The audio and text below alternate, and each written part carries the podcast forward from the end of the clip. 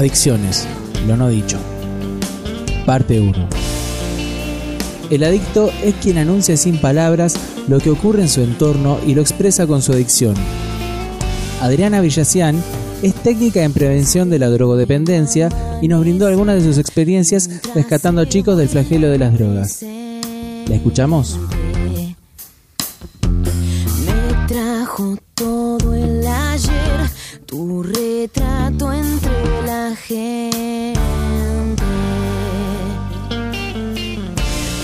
soy Adriana Villacía. Eh, fundamentalmente me dediqué a la enfermería, a tratamientos con neurológicos y después estudié la carrera de una tecnicatura en prevención de re- drogadependencia. O sea, para rehabilitar, otra forma de rehabilitación. Siempre me he dedicado a rehabilitar personas, Sí. desde lo neurológico y ahora desde las adicciones. ¿Y dónde lo estudiaste, Adriana? En la Universidad del Salvador. en la Universidad de El Salvador. Esto fue en el En el 2011-2012. 2011. ¿Cómo fue esa experiencia? Fue muy buena. Eh, tuve excelentes profesores que son muy reconocidos en el campo de la adicción. Eh, fui muy buena alumna, lo que me generó problemas. Esa ¿Por y porque hay gente que evidentemente les molesta. Sí, sé no yo. comparten esa alegría o ese... Claro, sí. Bueno, no que naturalmente se puede llamar envidia, Sí. nunca lo entendí, pero en fin.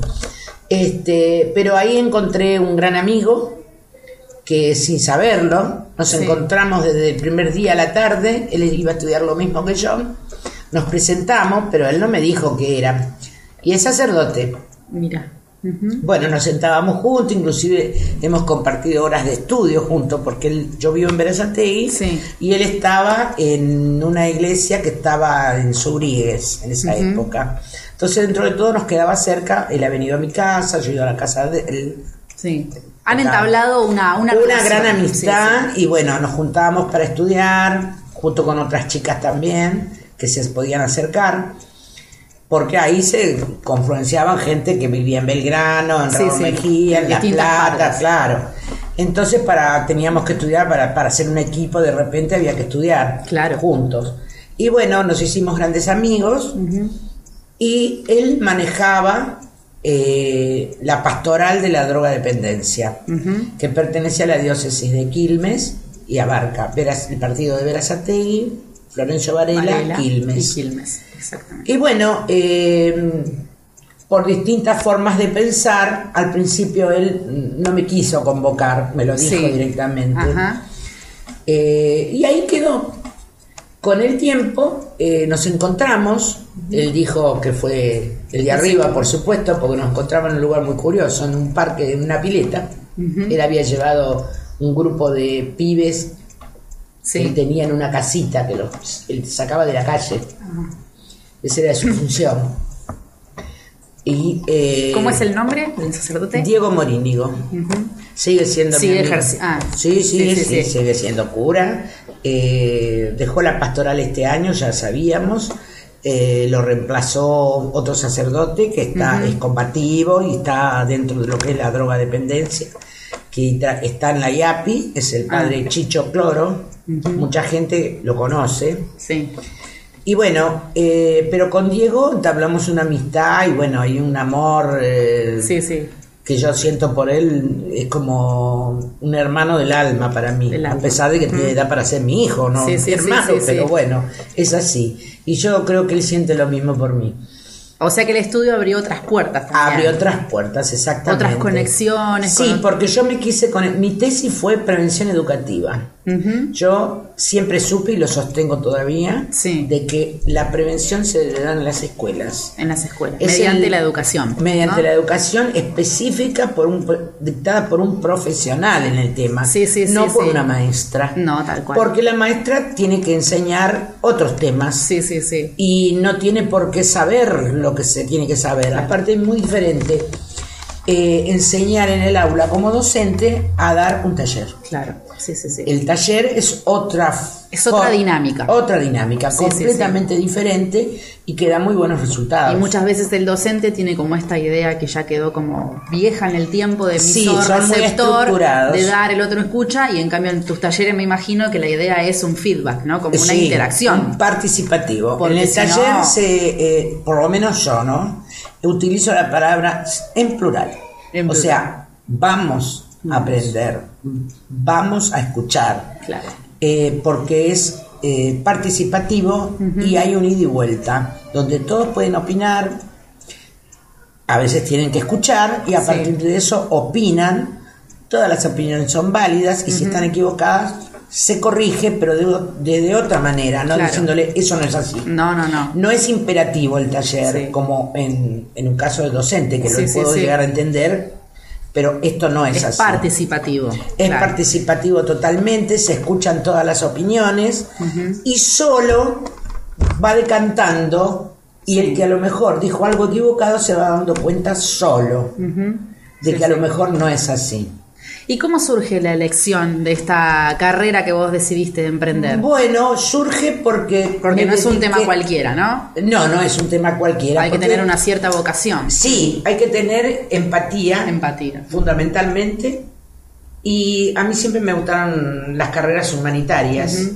Eh, por algo ejercí la enfermería. Claro, está todo relacionado. Está todo relacionado. Y me dediqué a la rehabilitación por cosas de la vida, me fue llevando. Sí, sí, no, sí. Todo, es- no todo es casualidad, pero bueno, me fue llevando a rehabilitar neurológicos. Entonces yo ejercí la enfermería en forma independiente, porque los trabajos en hospitales o en clínicas eran efímeros por mi edad o porque de repente te contratan dos, tres meses y después te Y echan. después ya está. Ujú. Eh, y bueno, y se fue dando, aprendí mucho de rehabilitación y es casi como que los médicos, los psiquiatras fundamentalmente, o los que atendían neurólogos ya me conocían, Sí. entonces me mandaban a, atender a domicilio a determinados pacientes. Y atender no significaba eh, asearlos y atenderlos, sino rehabilitarlos. Rehabilitarlos.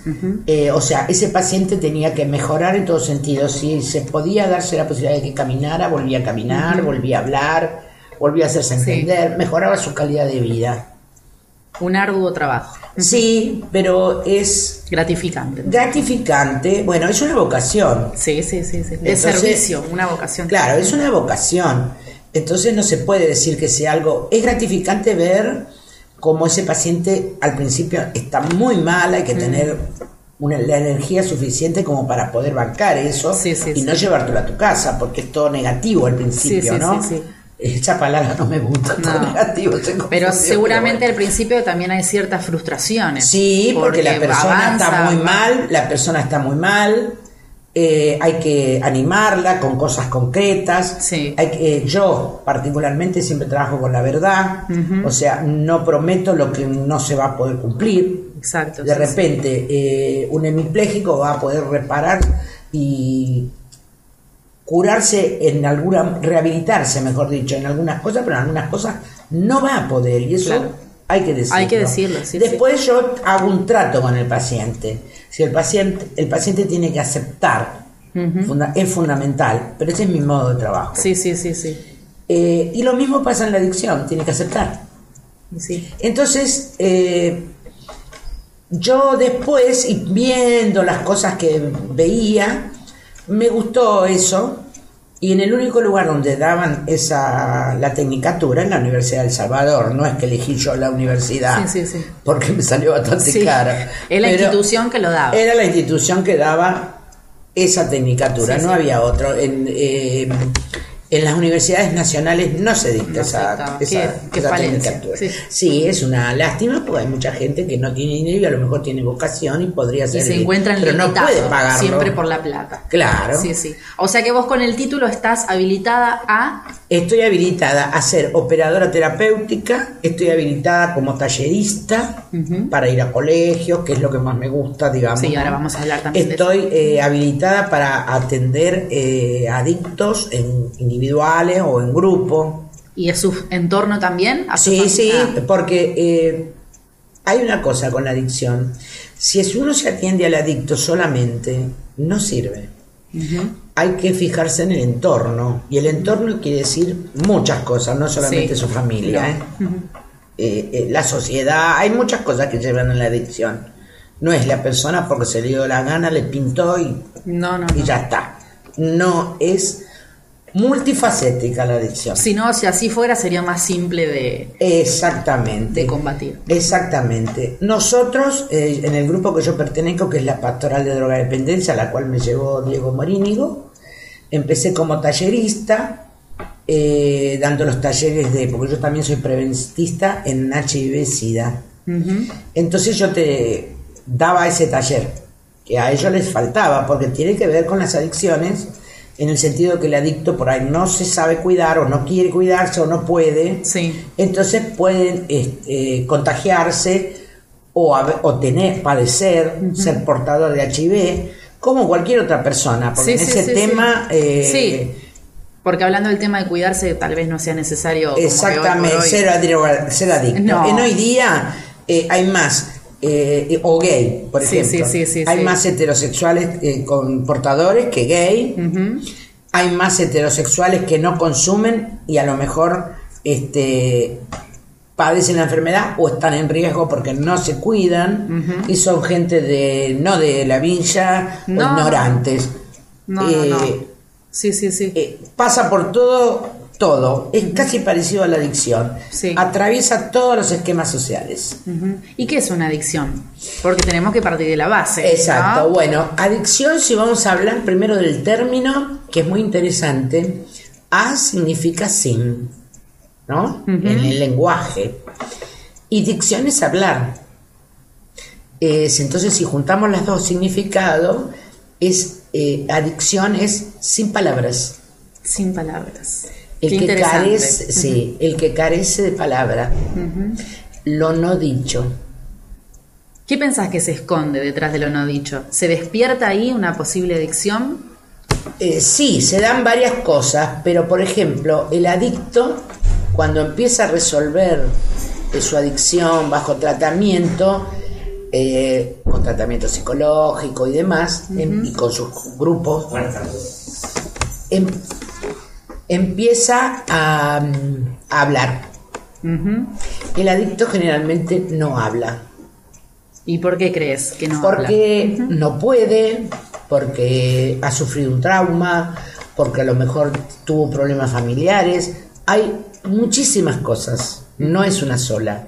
No es como antiguamente se pensaba que y hijo de divorciado, por eso se dedicó a la adicción. Claro, no, no. Eh, o porque murió el papá y sufrió, eh, cayó en la adicción. No, en hoy día es mucha la Múltiples causas, no una Sí, sola. inclusive la sociedad eh, lleva a la adicción no solo a los pibes, a los adultos, Sí, sí, sí. porque hay varios tipos de adicciones. Y hay algo que te quería aclarar con la palabra. En la antigüedad, en la antigua Roma, adicto era el esclavo. Se lo llamaba al esclavo. Solo que a ese lo hacían hacer adicto al, al trabajo. Era esclavo, pero si relacionamos la palabra adicto, son esclavos de su adicción, no son libres. claro. No tienen la libertad de poder elegir porque la, do- la droga esclaviza. Un adicto está esclavizado por la adicción. No puede eh, tener proyectos, no puede elegir nada porque la droga lo ha elegido a él después de haber consumido tanto. Y la droga es la demanda. ¿Y cómo aquel primer consumo llega a una adicción? ¿Cómo se da cuenta esta persona? Bueno, eh, hay que, ahí hay que dividir, en mi modo de entender, etapas. En hoy día se está dando la adicción en edades muy tempranas. Por ejemplo, y 11 años, 10 años, y no son los villeros. y Hay no tiene que ver con una dinero. cuestión de sexo, ¿no? Tanto No. masculino como femenino. Hay ¿o más varones que mujeres. Una tendencia, ¿no? Mayor. Hay una tendencia que más varones caigan en la adicción que las mujeres. Es algo que yo he tratado de averiguar y todavía nadie me dio una respuesta. ¿Y qué crees vos? Y hay una parte de la adicción que quizás hay que explicarla muy a fondo, pero mucho de la adicción tiene que ver con la falta de la función paterna. no de que esté el padre o que haya muerto o se haya ido. La función que debe tener un padre, que no es la de autoritarismo, ni es el, que pone castigo, no tiene nada que ver con eso. Está bien detallado en la parte psicológica y en la personalidad del adicto. La función paterna, el padre es no es solamente el que compra la comida, el proveedor. El padre ejerce otra función, la función de transmitir Valores, tal vez. valores, experiencias, eh, nutre al hijo. Pero cuando No solamente padre, con amor, Te, te referís a la figura paterna. a la hombre. figura paterna. La figura paterna está desdibujada en la actualidad por múltiples razones. Por ejemplo, una. Y una podría ser que quizás la madre no le permitió al padre ejercer su función paterna. Otra, eh, los roles que la- están, los roles en la sociedad actual están, eh, ni siquiera están cambiados, están Desdibujado. ¿no? desdibujados, están sin roles, porque estamos viviendo en lo que se llama una sociedad líquida. O sea, es como que alguien cuando va a la playa, para entenderse bien, agarra arena y vos la agarras y se te escapa, entre el- se te va entre los dedos. Claro, sí, sí. O el agua, se te va entre los dedos. Bueno, eh, lo que se dice hoy, dentro de media hora, ya no sirve. Estamos en una sociedad donde la electrónica es la reina, la, todo lo que sea sí, internet, sí. Facebook, eh, las redes sociales. Es más importante mostrarse en una red social Que ser. que ser. Sí, sí. Y entonces eh, es todo un conjunto. También tiene que ver la parte, la política en todo esto. Depende quién nos gobierne. Y no es porque yo vaya a hacer un partidismo, no, tiene nada que ver. No, opinión. Pero la, la política tiene que ver con todo y también tiene que ver en esto, que no haya a lo mejor eh, planes para el abordaje de, la, de las De la adicciones. temática, sí, sí. Eh, no, hay abor- no hay abordajes concretos, no se contratan profesionales, que, que no puedas ir a una escuela a dar talleres porque hay que pedir permiso al consejo escolar y el consejo escolar a lo mejor eh, quiere que vos hagas las materias pedagógicas. A mí me pasó. Claro. Entonces, yo me vengo a ofrecer gratis, les dije. Me dijeron, sí, pero tenías que tener las materias pedagógicas. Yo no soy profesora, ni soy maestra, ni lo voy a hacer, porque no voy a calificar al que se droga con un, con un cero y al que no se droga con un 10. Claro. Entonces, eh, de alguna manera la sociedad que castiga tanto al adicto, Le da la lo espalda. castiga, es cómplice. Al negarse, no digo que todos sean así, he encontrado en el camino gente muy, muy predispuesta a querer ayudar, Sí. pero las instituciones son cómplices. Por ejemplo, en un hospital no hay especialistas en adicción y caen en la guardia adictos que no se sabe qué consumieron. Y para calmarlos, porque están eh, desaforados, Sí. se les aplica un Valium. Claro. Entonces- Como una aspirina cual dolor de cabeza, No, pero no, de no fondo, es que sea una aspirina, no. es peor quizá. No, porque sí, sí, pero me refiero. los va a dormir. no pero se- es una droga. No se resuelve el problema. es una fondo. droga, claro. eh, No están capacitados. No están capacitados. No hay. No tienen la culpa tampoco, porque no hay un abordaje terapéutico como corresponde. Nadie lo ha creado. Tampoco hay. Eh, ellos no pueden derivar porque no saben a dónde tienen que derivar. Después hay todo una, mm, un camino, un trayecto muy difícil para internar. La ley de salud mental que se hizo tiene una falencia en ese punto. De, determinaron que la drogadicción es una enfermedad mental, de la salud mental. Sí. Aclararía yo, ahí podría ser, no es mental, aunque hoy día, por el consumo de drogas, hay muchos enfermos psiquiátricos. Las clínicas psiquiátricas están llenas de jóvenes por consumo de drogas, pero tienen una patología. Eso se le llama pacientes duales. O sea, tienen una base patológica psiquiátrica que puede ser esquizofrenia, puede ser un trastorno de personalidad, puede ser bipolar, Bipolar. distintas cosas. Eh, desde ya que hay casos de psicosis, que ya son muy difíciles de resolver. Y vos decís que en simultáneo se les ha despertado también algún tipo de adicción. Todo personas que tiene, tiene un padecimiento psiquiátrico, de alguna manera, si anda por la calle, va a caer en la adicción. Pero no lo hace por, porque quiere drogarse, sino para calmar su sufrimiento psíquico, que nadie entiende. Por algún lado debe canalizarlo, ¿no? calman su sufrimiento psíquico y lógicamente eh, se vuelven a lo mejor adictos, pero porque tienen otra patología. Y también se da al revés, de tanto consumo hacen una crisis y quedan con alguna patología psiquiátrica. Entonces eh, se complica, cada vez se está complicando más el problema. Y más un chico que empieza a drogarse a tan temprana edad. Y ese chico, ¿cuándo se considera que es un adicto? Que es volver a lo que te consultaba antes. Bueno, eh, está la primer toma. La primer toma eh, es por curiosidad, por querer probar lo prohibido o por presión de pares. Los pares son los amigos, los compañeros de escuela o en el barrio, en el contexto donde vive. Ese chico puede tener 11, 12, 13 o 14. ¿Podemos está en adolescencia. A, esa primer toma por curiosidad? Puede ser por curiosidad o por, ya te digo, la mayoría de las veces se da por presión de pares. Por O un sea, grupo de pertenencia, ¿no? Sí, claro, justamente para no dejar de pertenecer. Porque el chico de repente se encuentra con que es tratado como bobo, para no decir un insulto, porque es Sí, otra sí, palabra sí. la que usan, y, y es incitado, y de alguna manera en esa etapa de la vida del adolescente se está eh, retirando del control paterno y materno, que es normal que eso ocurra.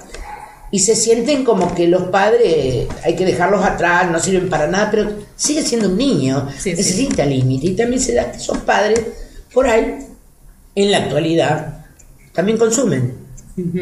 Porque ojo que el consumo no es eh, solamente droga, eh, marihuana, cocaína, el alcohol es la droga de entrada.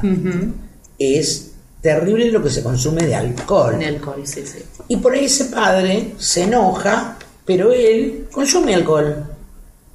Y en dema- demasiado. Como adulto puede consumir alcohol, pero por ahí consume demasiado. O sea, se, se emborracha. Sí, y el sí, pibe sí. lo ve.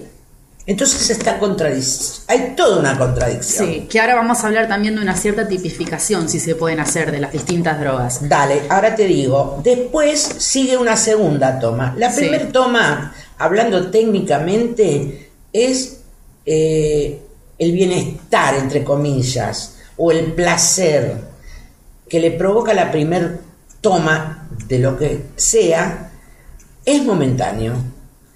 Y después se busca una segunda toma para repetir ese estado de placer. Nunca va a, ser, va a llegar a ser el mismo de la primera vez. ¿Será mayor? No, Menor. menor. Por eso se reincide. Entonces vuelven a probar otra vez. Siempre están en la búsqueda de sentir el placer primero. Eso no se logra jamás. Y hay una frase que está escrita en un libro de Freud que es importante entenderla, que eso habla sobre el placer y, y el displacer, ¿no? Pero con respecto al placer, para sintetizarlo así fácilmente, es, dice que después del placer, ¿qué existe? La muerte. A la búsqueda del placer continuo, porque todos estamos acostumbrados que tenemos momentos de placer y momentos de, no placer. Exacto. La vida cotidiana es así, pero si permanentemente queremos tener placer, placer, placer, placer, eso conduce a la muerte. Y en el caso de la adicción, es lo que ocurre, Es lo que ocurre. Porque esto ya no me sirve, porque me da poco, voy a probar con otra droga. Esta ya no me sirve, voy a probar con otra droga o más dosis.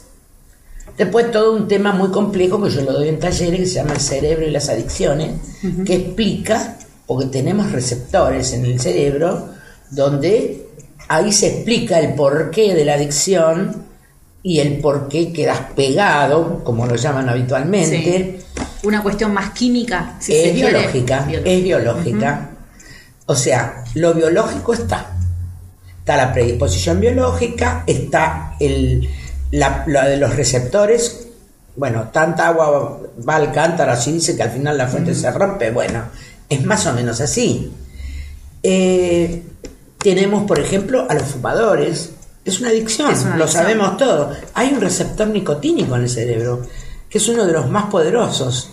Por eso es tan difícil dejar de fumar.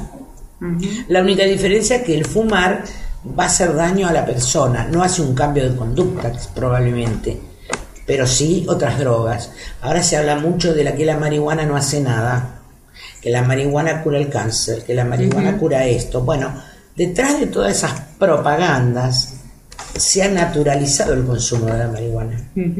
De tal manera que los propios pibes, los propios padres, y bueno, pero un porro, ¿qué le va a hacer? A tal punto que para uso personal no está penalizado. No, me parece bien que no esté penalizado, Sí. es mi opinión personal. Pero eh, eh, no entienden. Un adulto, si se quiere fumar un porro, problema de él. Sí. Es un adulto. ¿Mm? Pero un pibe de 11 años está con el, el cerebro biológicamente se está formando. Está formando su personalidad y su biología, el cerebro. Entonces, con una droga tan simple, entre comillas, como la marihuana, ese cerebro no va evolucionando bien. Irrumpe el proceso. Exactamente, lo deteriora. El pibe no empieza, eh, puede ir perdiendo la memoria, eh, le provoca apatía, le provoca eh, pereza, es llamada la droga de la pereza, Dificultades también en dificultades en el en aprendizaje, aprendizaje. En- y, en su- de- y va llegando un momento que le va a traer problemas personales a él. Por hay un- ejemplo. Y por ejemplo, va a traer conflictos en, el- su familia, porque va a querer estar con el grupo de pares, va a querer preferir estar eh, fumando marihuana en la esquina o donde sea con sus amigos que estar en una reunión familiar, por ejemplo. que estar en el cumpleaños de la madre, tal vez. Por ejemplo. Por ejemplo. Por ejemplo. Eh, y después entran a tallar otras drogas, el alcohol. Ya que estamos, con el alcohol te pega mejor. La mezcla. ¿Mm? La decís vos. mezcla. Eh, el alcohol es una droga legal. Eh, se dice que está prohibida su venta a partir de cierta hora a menores de 18 años. Es muy fácil romperla Sí, esa. esa- compra antes, ¿no? Primero, principal, que hay, comerciantes corruptos que le venden a los menores y no les importa. Sí, Partamos de ahí. Y segundo, va el que en los viajes a- de egresado es, es, Sí, sí, sí. es estar en una borrachera continua. Además, no hay tampoco solamente los comerciantes, sino el joven o el adolescente que sale y, y va a un baile o lo que sea. No se Ahí le, no se hay le pide bebida, no. DNI en, en- No, en- hay menores que están en, una, en un boliche bailable donde están consumiendo altas dosis de alcohol, donde los remiseros lo pueden encontrar muy bien, que van a buscar chicas eh, que a veces no quieren ir porque les vomitan el coche y están en un estado vulnerable. Pero yo pregunto, ¿quiénes son los responsables de todo esto? Sin echar culpa, porque la palabra culpa no sirve. No sirve, no, no, no. Pero ¿quién, quién, es, ¿quién es el adulto acá en esta sociedad? ¿Para vos quién es? Y debieran ser los padres. Los padres. O el que hace la función de padres. Debieran. O sea que tal vez... Pero quizás esos padres en hoy día, en la actualidad, tienen treinta y pico de años y están en otro boliche chupando. O menos todavía. O menos todavía, O pero menos. estoy poniendo una edad Sí, más o menos. más o menos, relativa. sí. Están en otro boliche tomando. Y también llegan eh, borrachos a su casa. ¿Qué pueden enseñar? Exacto. Ni siquiera se dan cuenta si el hijo toma o no toma. Yo lo he vivido con experiencia de chicos que me lo han contado. No es, eh, porque yo no voy a los boliches, pero sé lo que ocurre en los boliches, porque Sí, los pibes sí, me lo cuentan. Y sí. ¿Mm? Las chicas se rebajan, eh, se denigran a sí mismas. Eh, te lo digo como lo dicen ellos, Sí. haciendo petes por una copa de alcohol. Sí, sí, sí. o por ser las más populares. Lo he preguntado a varones. Incluso ciertos boliches también incentivan este tema Sí, de, sí, bueno, sí, no sé, Y no se da solamente en los boliches de cumbia, claro. No, ¿eh? no, no, Se no, da en cualquier nada. gama social eh, y en cualquier eh, boliche de estatus. Ni hablemos de las fiestas electrónicas donde se venden drogas de alto diseño, carísimas, y ahí van chicos de mucho dinero, donde un agua mineral puede llegar a costar eh, mil pesos. Porque cierran las canillas para que no tengan agua. sí, sí. Y de esa manera, no hace tanto, hubo un chico que murió que vivía acá en Berazategui. Sí, sí, sí, sí. Bueno, me acuerdo que en esa época hicimos un taller en la iglesia, la Sagrada Familia, un taller sobre drogas, lo, lo dio una psiquiatra. Se llenó de gente, inclusive vinieron directoras de escuela. Cuando, esto lo digo como crítica, porque todas vinieron a preguntarme a mí, porque, porque doy los talleres, eh, si podía ir a la escuela de ellas, y todas anotaron mi celular. No me llamó ninguna. O sea que les importó el momento, pero después Nada más. no más, porque también son cómplices, porque está el hecho de que eh, no voy a, a- a levantar el avispero, porque quizás con un taller, con una charla están conformes, ya está, pero con un taller donde a lo mejor yo puedo detectar cosas y tengo que decírselas, no quieren oír, porque van a perder un cliente. O padres que no quieren escuchar, ¿no? También, no porque quieren he hecho reuniones para padres que no sirven, lo he aclarado, no voy a nombrar las escuelas, pero yo fuimos y con un mes de tiempo, donde en la escuela había narcotráfico, era una escuela privada. Y el director muy preocupado vino a pedir ayuda a nosotros, fui yo con mi compañera del taller, yo le aclaré, las charlas para padres no sirven, no viene nadie, pero bueno, él insistió, fuimos, y después, bueno, pobre hombre eh, se dio cuenta que lo que yo le decía era la verdad. De una escuela de mil alumnos vinieron solo dos padres, dos madres. Con un mes, y habían hecho un desastre de denuncia, de griterío, porque se descubrieron que había drogas en la esquina, dentro narcotráfico, bueno. Eh, hicieron mucho lío, pero no se comprometieron para nada. Para nada. Así que hablabas al Son negadores. Son negadores. Piensan, en mi casa no ocurre. Y quizás está ocurriendo en su casa. Lo que pasa es que el chico lo está disimulando muy bien.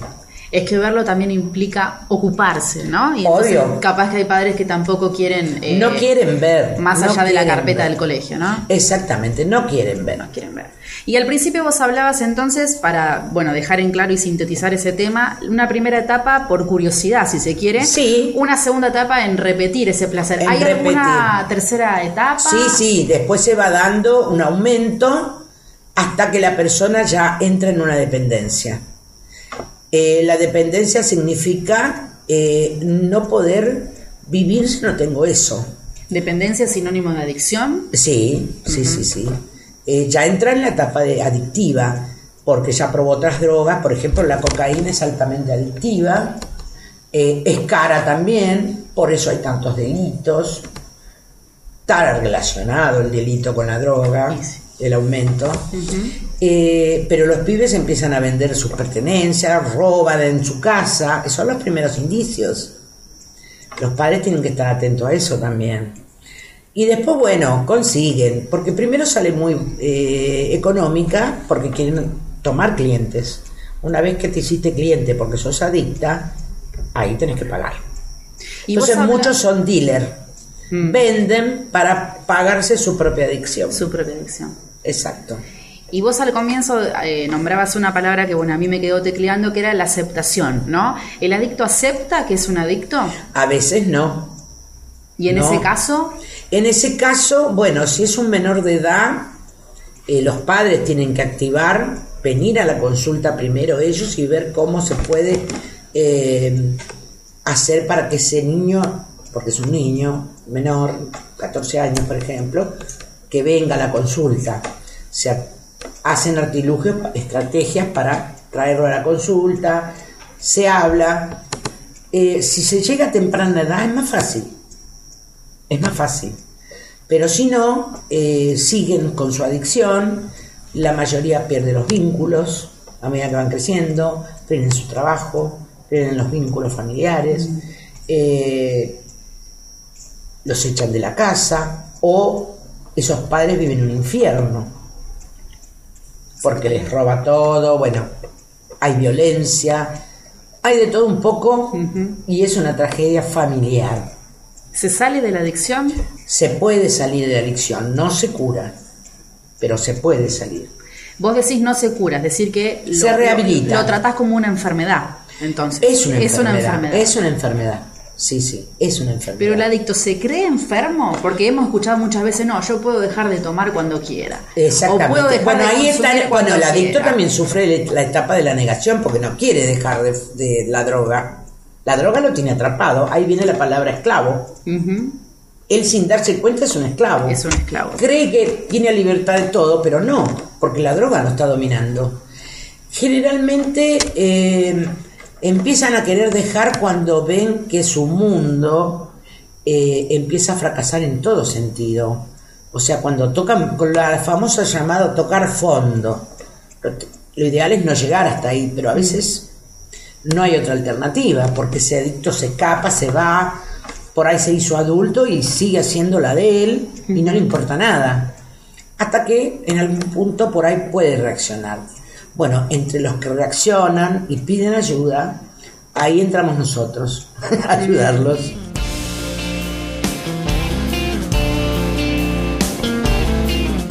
Entrevistada Adriana Villacián.